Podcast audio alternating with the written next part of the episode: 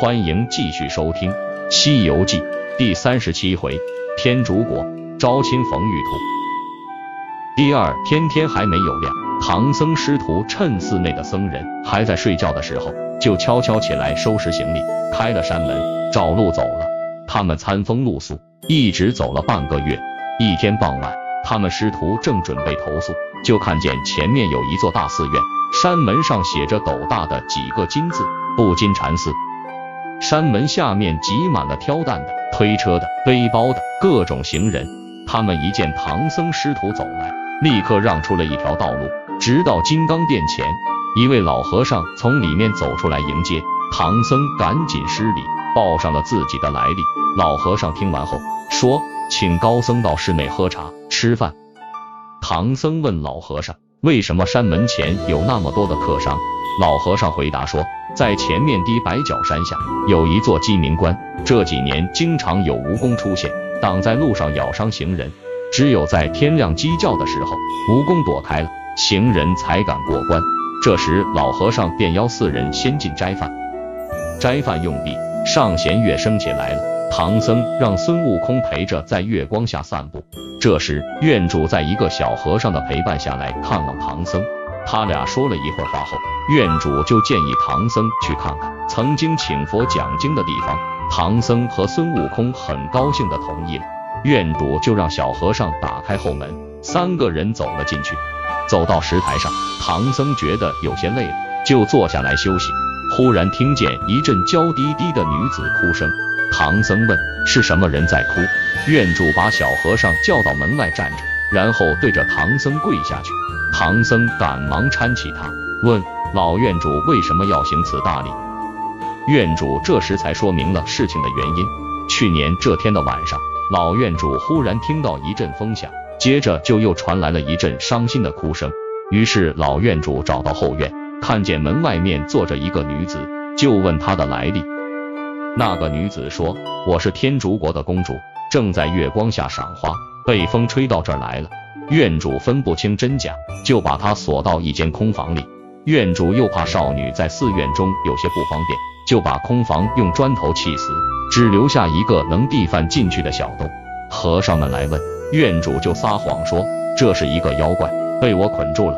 那个女子完全明白院主的意思，就装疯卖傻，白天说一些胡话，到夜深人静的时候才敢想爹娘，偷着哭泣。院主进城打听了几次，都说公主在宫中并没有走失。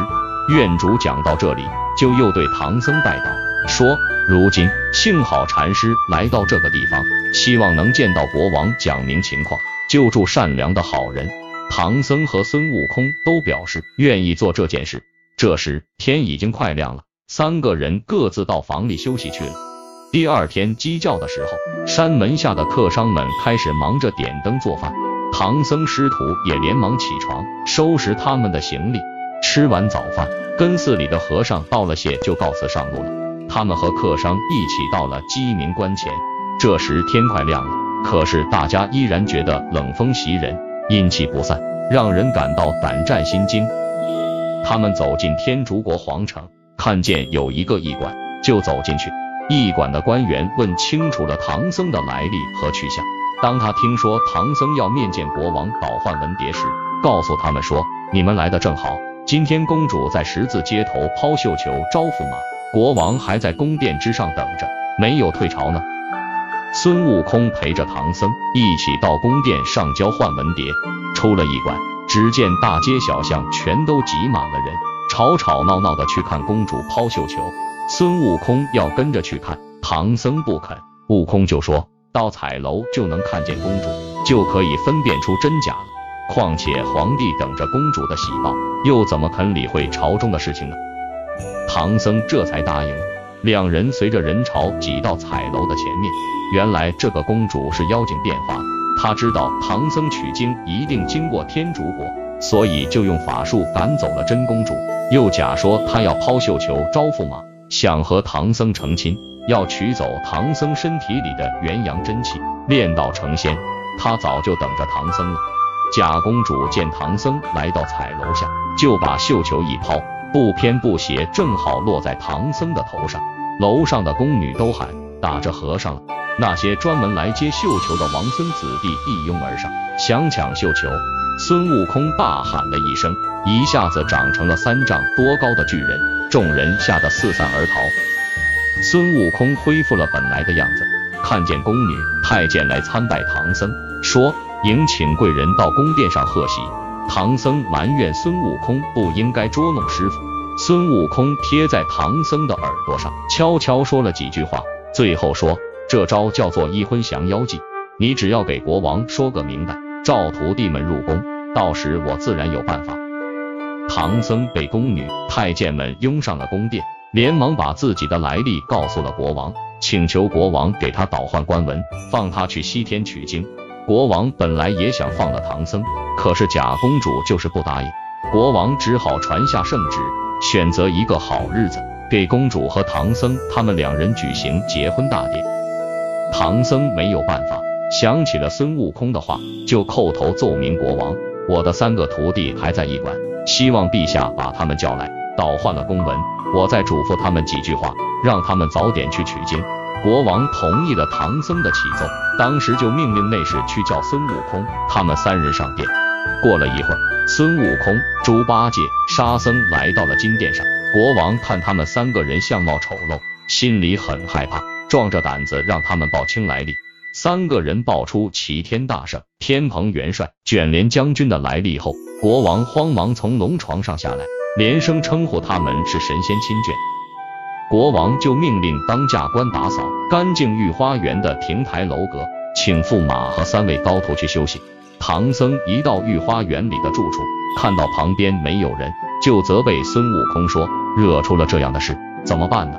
孙悟空说：“国王脸上有阴暗的颜色，但是还没有看见公主，不知道是真还是假。”高兴了好几天，结婚的日子很快就到了。国王满心欢喜，他正打算去御花园看望驸马，后宫的太监匆匆跑来启奏说：“正宫娘娘请皇上过去。”国王马上赶到朝阳宫。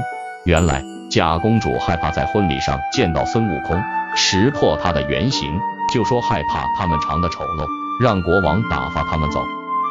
孙悟空早就想到了，所以就在当驾官和仪智司来请他们时，他们就收拾好了行李、马匹。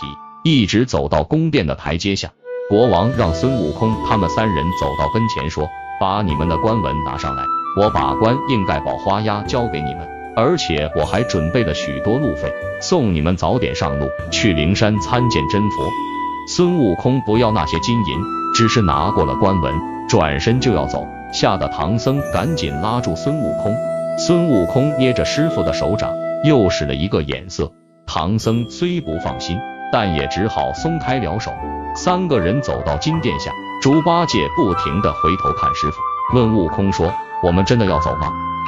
孙悟空一句话也不说，带着猪八戒和沙僧来到了驿馆，说：“你们两个在这等着，既不要出去，也不要和我说话，我去保护师傅了。”说完，拔了根毫毛，变个假悟空留在驿馆，而他自己变做了一只蜜蜂，嗡嗡地飞回到金殿去找师傅了。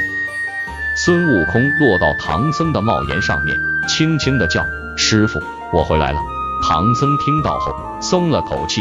过了没多久，公关来请唐僧去会亲，国王心里高兴极了，就带着驸马一起去公主的住处，让唐僧和公主两人见见面。孙悟空盯在唐僧的帽檐上，也跟着进到里面。